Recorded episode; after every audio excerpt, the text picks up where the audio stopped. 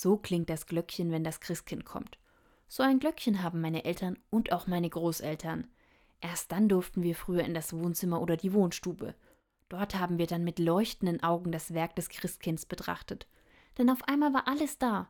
Weihnachtsbaum, Krippe, Geschenke. Und dann wurden noch ein paar Strophen Stille Nacht gesungen. Jede Familie hat ihre eigenen Traditionen. Und was ich so toll finde, für viele haben sie auch noch einen hohen Stellenwert.